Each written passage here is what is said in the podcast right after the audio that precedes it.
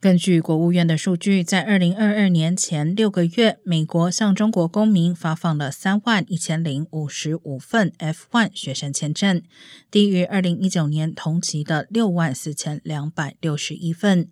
意味着如今中国留美学生数量较疫情前减少了百分之五十以上。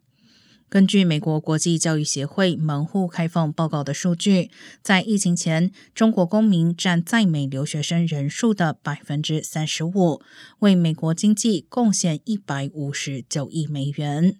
华尔街日报》指出，许多因素导致中国学生前往其他地方寻求高等教育，包括与新冠相关的旅行限制，以及对美国强制暴力、反亚裔种族主义和美中关系恶化的担忧。